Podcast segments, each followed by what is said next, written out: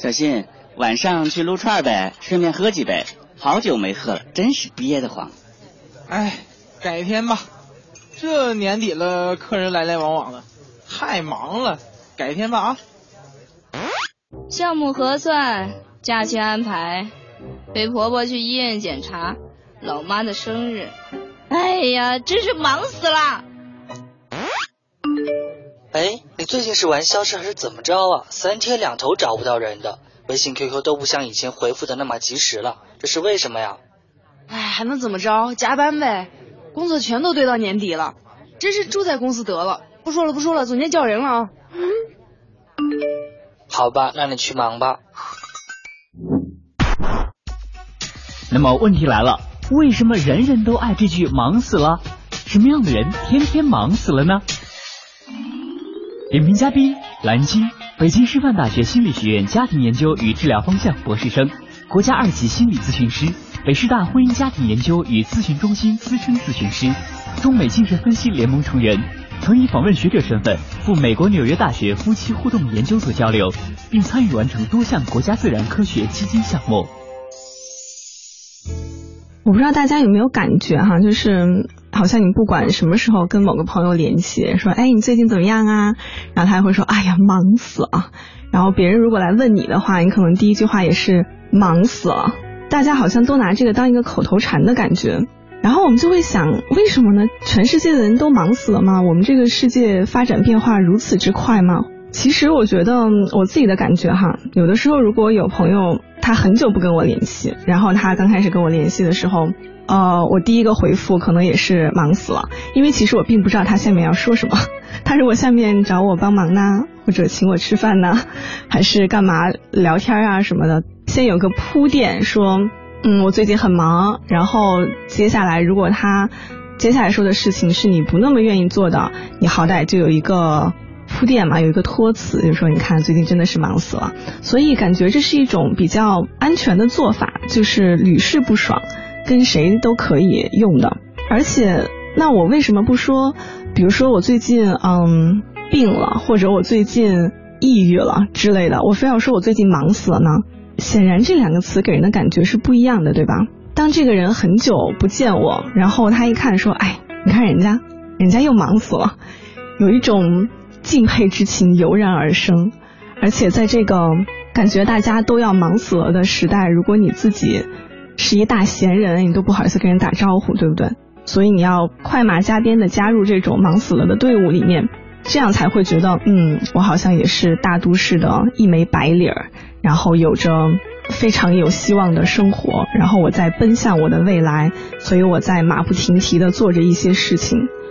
所以我觉得这句口头禅大家喜欢是很有原因的。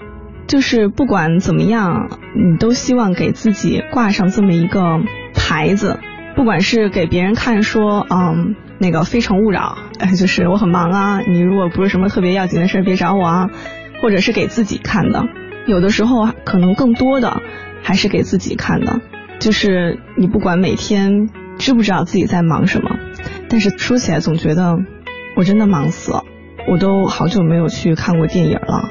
你看，我都没有时间去健身，我没有时间给我爸妈打电话，我没有时间约朋友出来吃饭，然后我都在忙啊忙，忙一些必须要做的事情，然后就觉得自己的生活很充实。是不是所有的人都同样的忙死了呢？或者是不是所有的人给你回复这个信息说我忙死了的时候，你都同等的相信呢？好像不一定，对吧？有些人，比如说坐班的之类的，他就说我天天忙死了。我觉得你会忍不住问一句：“你忙啥呀？你不是朝九晚五吗？你不是很规律吗？你不是就是很早就可以回家陪老婆孩子这种吗？”但是有的人，如果他跟你说“我真的忙死了”，可能你心里面真的有一种敬佩之情油然而生，因为他的工作时间是不固定的，那种所谓特别牛的、众人羡慕的自由职业者，这个也有非常广大的群体哈，包括什么记者呀。包括大学教授啊，苦哈哈的博士生啊，咨询师啊，这些自由撰稿人啊，很多自由职业者，为什么大家很羡慕他们呢？是因为感觉好像人家天天不用上班，至少不用坐班，想睡到几点睡到几点，想干嘛干嘛，我安排我的时间不用跟人商量。但是，其实换一个角度看，这些人是二十四小时上班的，就他要么就在做某一件具体的工作，要么就在焦虑着准备做某一件具体的工作，就这两种状态，他没有一个明确的我什么时间上班，什么时间下班的感觉。那有人也会说。这样的话，你其实自己是自己的老板嘛，对吧？你自己说了算啊。那你说什么时候上班就上班，什么时候下班就下班呗。可惜呢，就是现实并没有那么美好，因为我们每个人其实心里，尤其是在这样的大城市生活，多少还是有那么一点点不安全感的。就是你会觉得，嗯，我的工作要达到一个什么样的工作量，才配得上我现在的生活，或者才可以有一个。未来，然后才可以跟我当年的同学们，十年后坐在一张饭桌上吃饭不脸红，等等等等诸如此类的。但是这个工作量对于自由职业者来讲就很难讲了，人家朝九晚五的那个工作量是规定的嘛，所以你只要完成了这个，就说明你合格了，你 OK 了，你可以拿这份工资。但是那些自己安排时间的人就没办法这样，他就总觉得说。我现在是不是该工作？我下一步是不是应该做点什么？我是不是就是别的自由职业者？我的同行们现在是不是都在工作？虽然我现在在看《芈月传》，我是罪恶的，我不应该这样做。然后我应该比他们花更多的时间去工作。就是这个时间是个无底洞，所以这样的人，就是工作时间没那么规律的人，更容易说忙死了。而且他们其实，在很大程度上，他们也更真的觉得忙死了，因为就像我刚才说的。二十四小时值班啊，就跟医生一样，人家是手机二十四小时开机的，就这些人是大脑二十四小时开机的，随时在准备着下一场战斗的状态。即使是在比如说跟朋友吃饭啊，或者健身啊，做一些休闲娱乐这些事情的时候，也还是一种半工作的状态。所以，通常这样的人是这个世界上最忙的人。但究竟忙的有没有效果，或者说？是不是他们想要那种状态呢？就也不一定了。唉，终于忙完了，把我这老腰累的。来，萍姐，喝口热茶吧。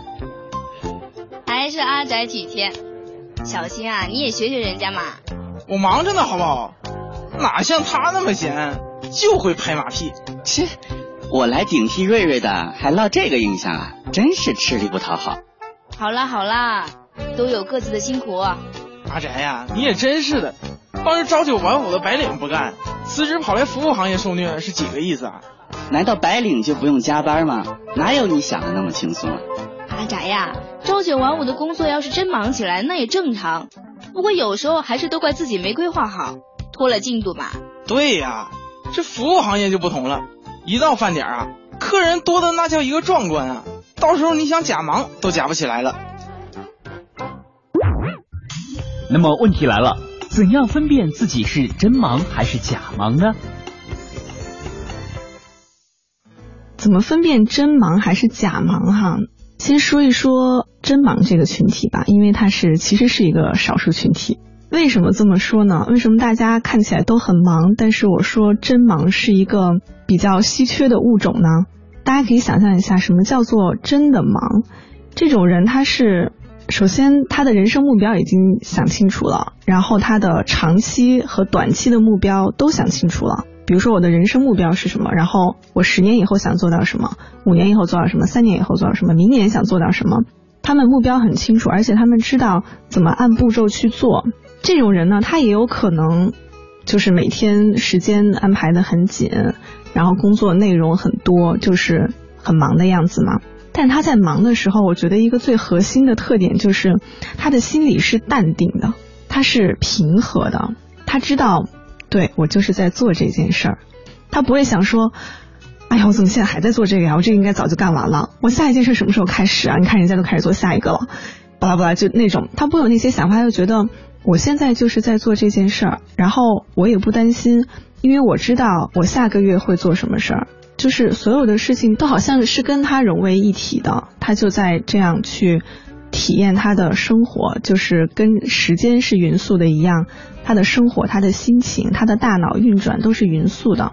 这么说，大家可能就明白为什么这个物种比较稀缺了哈。因为你自己想一想，可能大多数听众也不会觉得自己是这种匀速的，像那个老神仙一样的状态。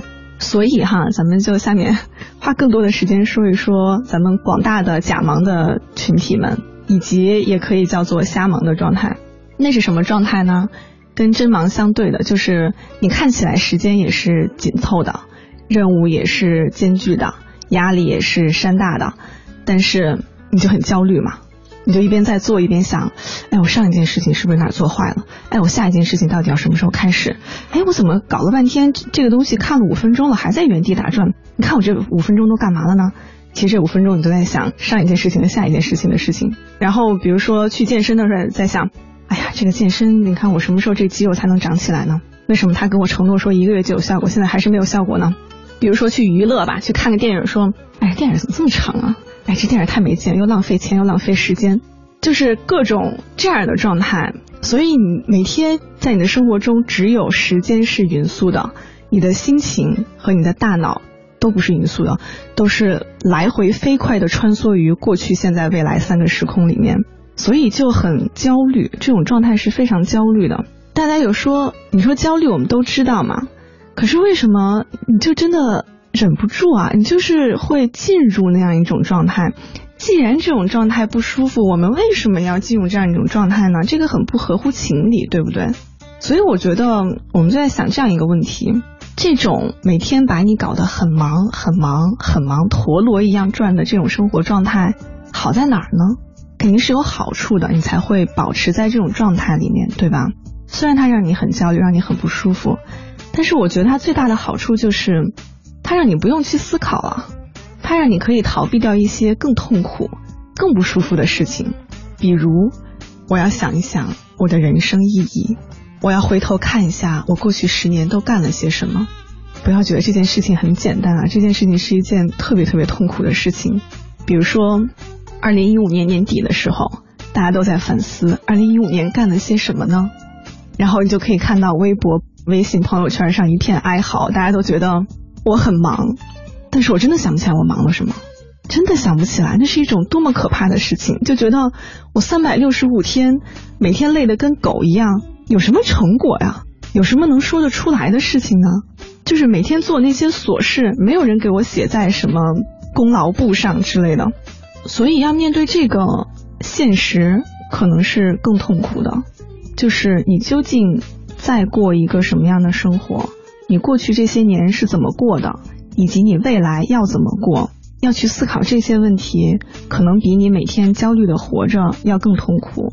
我觉得这也是大家为什么就是很多人会用一种非常焦虑的方式来麻痹自己，逃避一些选择和思考，就好像被忙死了这句话催眠了一样，大家都不用去想了，也不用做一些重要的选择。因为你很容易仔细想一想这份工作，会觉得好像没有意义，或者说我不喜欢，那就意味着就很可怕。如果你意识到这个问题，就意味着你要去做新的选择啊，你是不是要为自己规划新的未来啊？这就要做一些重大的改变，是需要很大的勇气的。与其去面对那么大的难题，如果我选的话，我可能也宁愿我就忙着吧。这样的话，我看起来很充实，很能干。呃，很有效率，是一个非常典型的都市金领儿或者白领儿。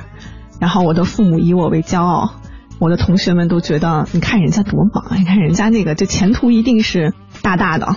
然后我也被这种，就是我继续忙下去就可以得到一个远大的前途的这种假象所迷惑或者所催眠了。其实都是一种自我催眠嘛。然后就陷在这种生活里面。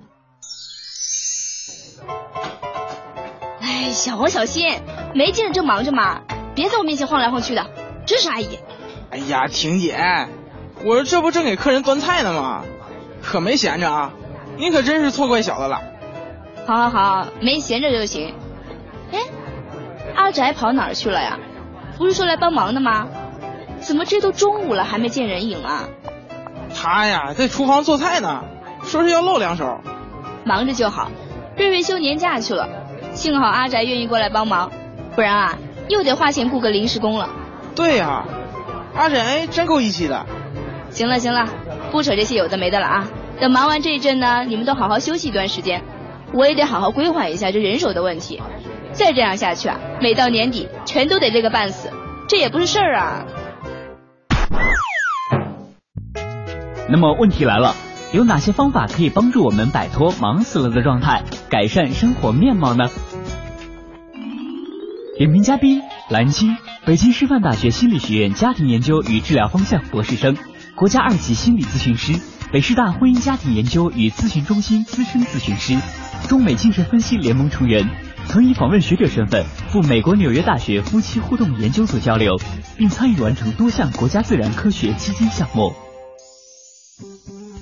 那所以有人就说，我知道我在假忙，好吧，我承认，虽然我很不想承认，但是你说那个真忙的状态也太神了吧？那个真的是成仙成道的感觉，怎么可能变成那样呢？我觉得要是一步变成那样，也确实有点玄乎，也不大可能。但我觉得至少有一些事情我们是可以做的，比如说在一五年年底的时候，当我身边的很多朋友。都在哀嚎，我忙了一年，不知道忙了点什么的时候，我当时心里就窃喜啊，因为我自己其实有一个习惯，保持了还蛮多年的，就是做时间记录。就你每一天二十四个小时，对吧？那种技术控会用一些高大上的技术工具，什么各种 app，什么 time log，追踪你的各种时间。我属于比较传统的人，而且我也不大喜欢用现成的东西，所以最简单的就是你搞一个 Excel，然后你就把每天二十四个小时放在那儿。呃，每个小时可能有一个单元格嘛，然后你就大概写一下，呃，两三个字、四五个字，说自己在干嘛。然后在这个呃时间记录里面，我后来自己慢慢的发展出了一些我喜欢的功能，比如说某一类的事情，我会给它归个类，然后做一种颜色标记，然后可能你知道 Excel 表本来是一个特别强大的工具，对吧？你用它做各种统计什么的都是很小 case 的，所以如果我想知道。我某个月用在某一件事情上的时间是多少？然后我只要一拉就出来了嘛，所以这个就很简单了。那如果你要扩展到一年，说我这一年 到底都干了点什么？我觉得对于我来讲也是一件嗯还蛮有成就感的事情，因为你可以看到每一天的每一个小时你都在做什么，而且包括跟老板汇报的时候，比如说某一项工作。呃，然后他们说，哎，这个事情感觉干的还不错哈，你是不是花了很多时间什么？我说也没有啊，我想了想办法，其实这个事情我总共花了三十个小时，然后别人就会非常 impressive，对不对？就是印象很深啊，就觉得哇，他一定是一个时间管理很有招的人。所以我觉得这个做时间记录给我自己最重要的感受就是，我至少知道我每天在干嘛，也可能我这段时间工作状态不好，在发呆。或者刷美剧等等的，但是至少有一个记录在那儿，就好像史记一样，它是一份客观的东西，这个会让我呃心里很有底。另外一个呢，你每天在活着的时候哈，你会意识到你需要记下点什么，有这个意识，其实就会让你感觉不一样。就好像皇上在史官在的时候，什么有些说话他要注意一样。就一旦你觉得你这个东西是要被记下来的，好像有一份责任感。这份责任感不是对别人了，就是对自己的时间、自己的生命的责任感。我觉得我每天是有二十四个小时的，二十四个小时是等分的，二十四个格，哪一块我想让它多一点，它也不可能多。就时间是匀速的。但是我有责任，就是把我自己的时间用好。我觉得慢慢的会培养出这样一种觉察，就是在你生活的时候会有这样一种觉察，说哦，我现在在干什么。所以在这个时候，我会发现，曾有一段时间，我也是就是刷剧刷的很狠的那种，尤其是你知道现在各种网站啊，播放器它都非常人性化，讨好你的自动播放嘛。掐去片头片尾，就巴不得如果你买个会员的话，广告都没有，就是你可以坐那儿 N 个小时，然后它会不断的给你新鲜的刺激，给你展现出一个非常有意思的世界，那你就不用活着了，对吧？所以你特别容易一刷就不知道刷多长时间。但是我开始做时间记录一段时间之后，就很少这样了，因为你就会有意识说。哎，我开始看剧的时候是几点？因为要做记录嘛，你你要知道从哪开始记，对吧？然后如果你真的刷了一晚上，在记的时候，你就会觉得，哎，这一晚上都在刷剧，是这样一种感觉。还有另外一个，我觉得也蛮好用的，就是这个是我之前在一本书上看的，那本书叫《战胜拖拉》哈。那本书上在讲一个逆向日程表的东西，就很多这种时间管理的工具的基础都是一个时间记录，不管你是事后再记还是事前做计划，总之是依托于一个大的时间表的。那逆向日程呢，就是说它有一定的前瞻的作用，比如说我这一周什么时间要干什么，我就先把未来这一周的都放在里面。它还很强调的一个点，我觉得这不是它最重要的亮点。它最重要的亮点是规划出自己跟朋友聊天啊、健身啊、休息啊这些时间。它不是让你规划你的工作时间。我们大部分人做计划的时候都是计划工作时间。比如说这个东西，这项工作我拖了两天了，然后我想好，从明天开始一天干十个小时。你想的是这个，但是逆向日程表它让你规划的是你自己的生活。为什么这样做呢？因为通常，当我们只把关注点放在工作上的时候，会更容易进入那种忙死了的死循环。就是你就每天觉得我工作好多啊，我在忙。但当我们把关注点放在生活层面的时候，不会让你的工作效率降低，反而会帮助你提高你的工作效率的。因为你知道，我有生活要过，我有朋友要见。我是人，我需要休息，然后我最好也把健身这些都安排进去。我有一部电影特别想看，我要安排时间出来看。这样，当你把所有的东西都填进去之后，你就可以看到，好吧，我本来想明天、后天每天十个小时，这样一看，我其实没十个小时，我还是早点开始吧。所以其实是一种会慢慢的进入一种良性的循环，就是你既可以有时间生活，看起来不是那种忙死了忙死了没时间生活的状态，又可以保证完成工作，而且在你生活的时候，在你休闲娱乐的时候，你是真的能够去享受的，就是有一个概念叫做无忧休闲，就是无忧无虑的无忧，就你并不是一边在看《芈月传》的时候一边在想。完蛋了，我还没做呀，别人肯定都没有在看这个，为什么我要看这个？我好罪恶，我有罪。而是你是真的会去享受，所以就变得你的生活和工作都是高效的，呃，都是有质量的那种状态。所以当你把这些时间，把你未来的时间都赋予某一项活动，不管是你的工作还是生活的时候，那你在。任何一个方面，工作或者生活就可以更有质量。您正在收听的是分成工作室全新节目《你才有病呢》，精彩稍后继续。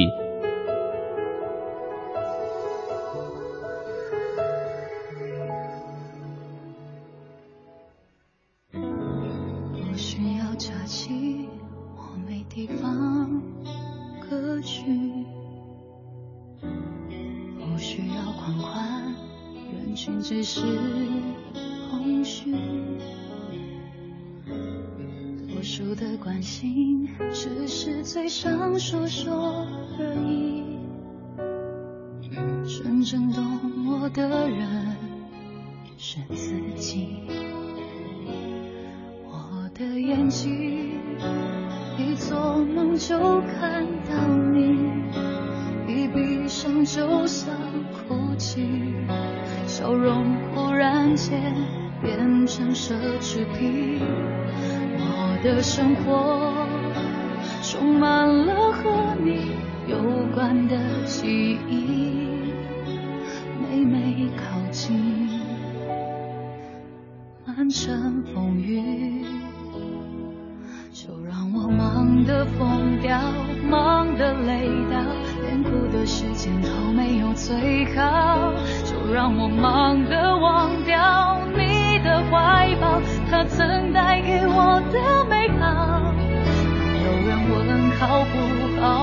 song.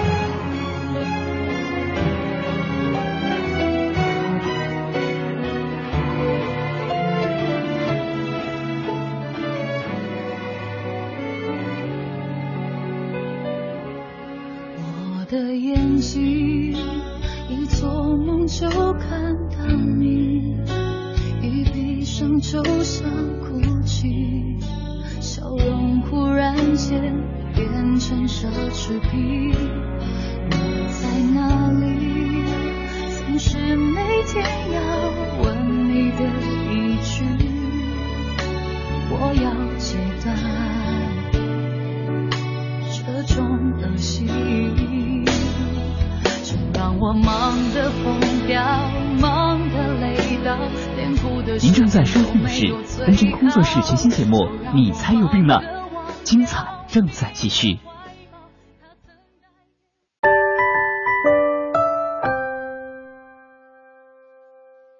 我是蒲森新，恒洁卫浴，中国卫浴的大品牌，买卫浴选恒洁。我是赵薇，厨房电器我选万和，热水器我更选万和，领先的我喜欢万和，让家更温暖。听众朋友，中国广播音像出版社最新推出《世界大音乐家及其名曲 CD 光盘》，该套光盘包含音乐知识、名曲欣赏、作曲家生平故事。听众朋友在欣赏优美动人旋律的同时，还能获得知识与趣味。专辑包含德奥著名作曲家巴赫、莫扎特、贝多芬、舒伯特、施特劳斯等大师作品，是中国广播音像出版社此前出版的《音乐大讲堂》的延续。该套光盘分上下两集，共计十二张 CD。邮购电话：零幺零八六零九二五幺幺。零幺零六八零四五五八四。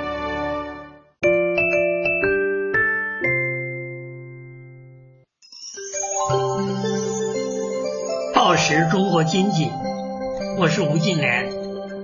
中国虽然已经是全球第二大的经济体，但是因为我们发展方式粗放，生态环境破坏，必须要转换发展思维，才能够保持可持续的发展。报时中国经济，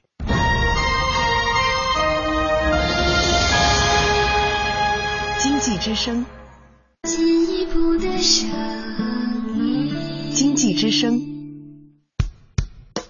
这里是中央人民广播电台经济之声。每当夜晚来临的时候，哎，你有病吗？我没有。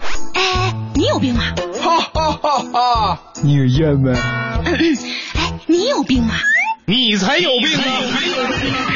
凡尘工作室全新系列节目《你才有病呢》正式播出了，播出了！你没听错，我们的节目名字就是这么高贵冷艳。但不管你是否有病，我们只是想为高冷的你找到内心深处的那一缕阳光，让你敞开心扉，快乐每一天。凡尘工作室全新节目《你才有病呢》，今日话题：他们为什么会把“忙死了”当做口头禅？哎，到点了，到点了，你们快过来！齐轩姐讲故事要开始啦！来了，来了，来了，来了！好期待呀！让开，别挤我！吵什么吵？都给我安静点！哦。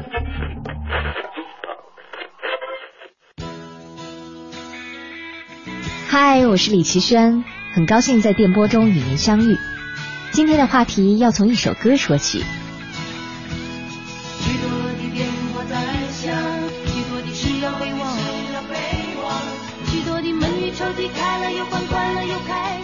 这首歌的名字叫《忙与忙》，这是张艾嘉女士在一九八五年就创作的歌曲。她用凝练的文字，生动地描绘了一幅现代人在钢筋混凝土的都市丛林里脚步匆忙的一种生活状态。有一段歌词是这么写的：许多的电话在响，许多的事要备忘，许多的门与抽屉开了又关，关了又开，如此的慌张。忙是为了自己的理想，还是为了不让别人失望？您听听。这里面唱的是不是也是我们现在的生活啊？虽然这首歌创作于三十多年前，可是这种忙碌的状态似乎还是有增无减呢。来，让我们看看大家都是怎样的一种生活状态。先来说陈女士，她每天早晨八点就到公司了，这可比公司规定的上班时间早到一个小时呢。她也自认为是个勤快人儿，吃完早点，洗洗手，擦擦桌子，整理一下书架，然后再泡杯茶，翻看一下报纸，接几个电话。可是，一转眼再看一下表啊，已经十一点钟了，这才想起来他有个重要的报表还没完成呢。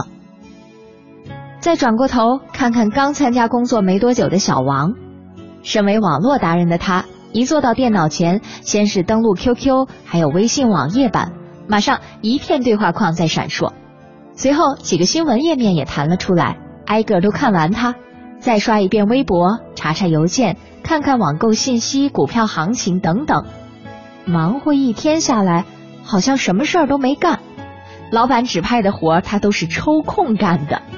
等到发薪水的时候，才发现业绩那部分少得可怜，这才傻了眼。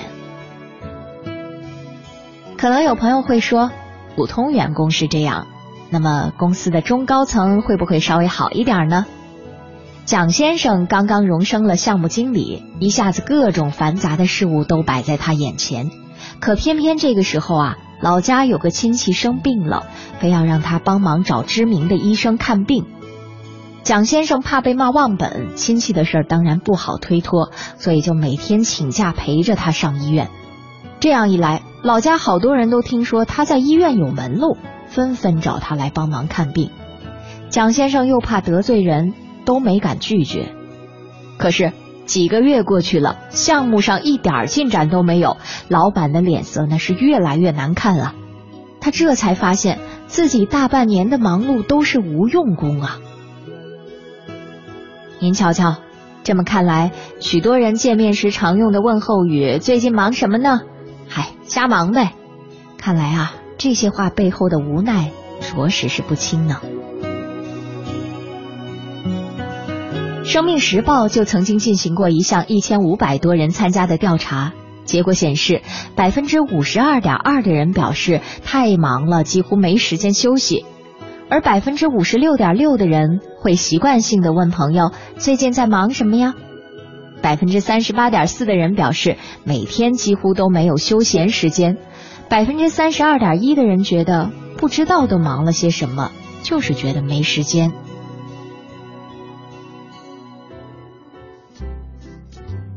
不过我们话说回来，到底是真忙还是假忙呢？这确实是一个值得思考的问题。现代社会里，为了应对巨大的生存压力，实现自我价值，确实是越来越多的人过上了快节奏的生活，忙碌似乎已经成了一种常态了。但其实有专业人士指出啊，许多人的忙意义并不大，往往忙忙碌碌没有什么结果，而网友们也将这类人称为“瞎忙族”。我们再来看看从心理学角度如何认识这个问题。苏州荣格心理咨询中心的高级督导王国荣和西南大学心理学副教授杨东都指出，典型的瞎忙族啊有以下几个特征：第一就是安排不好时间，网上聊天、浏览新闻、刷微博等等这些琐事，让很多时间都白白溜走了，一会儿忙这个，一会儿忙那个，时间碎片化，效率很低，就导致事情堆积的越来越多。第二个特征是不分主次，很多人做事之前没有一个合理的计划，做事不分主次，就导致自己像一个消防员，随时要去救火，成了急事琐事的奴隶，而最重要的是，反而没有能够及时完成，并且做事效率低。第三种特征是闲下来就焦虑，他们不怕忙，就怕无事可做。这也许是现代人最普遍的一种心态，就好像是一个疯狂的陀螺，习惯了高速运转，一旦停下来，反而会感到焦虑、恐慌，甚至空虚。有的人啊，甚至有了假期，反而不会休闲了。那么，可能您又想问了，为什么越来越多的人会沦为瞎忙一族呢？杨东教授分析后认为，这类朋友呢，可能不懂得取舍，没有明确的职业规划。身兼数职，被各种事物缠身，在工作和家庭中扮演着多重角色，但是他们又很难将这些关系平衡，最终会导致什么事儿都做不专、做不精，工作生活搞得一团糟。不仅如此，他还说，虚荣心作怪也是不能忽视的一个因素。有些人可能会认为忙才是有所作为，闲就是没本事，甚至有人会虚荣的装忙，去寻求一种心理安慰。或者努力的在领导面前表现出一种忙碌的状态，认为这样会给领导留下一种勤奋的好印象。除此之外呢，追求完美也是导致做事效率低、习惯拖延的重要原因。有些人事无巨细，要求处处完美，不停的挑选、反复的修改，最终可能会偏离那个重要的目标。这时候，收音机前的您可能又要问了。既然瞎忙的生活这么不好，那我们应该怎么做才能摆脱这种消极状态呢？那么接下来就要跟您分享一篇文章了，也许这里就有您想要的答案。文章的名字叫做《你所谓的忙只是在偷懒》，一起来听听。如今我很忙，成了一种限制。一种不读书的借口，一种可以被接受甚至冠冕堂皇的理由，这让我想起一句话：用战术上的勤奋掩盖战略上的懒惰。我们真的是太热衷于用各种琐事填满一天的生活了，以此来博得心理上的慰藉感。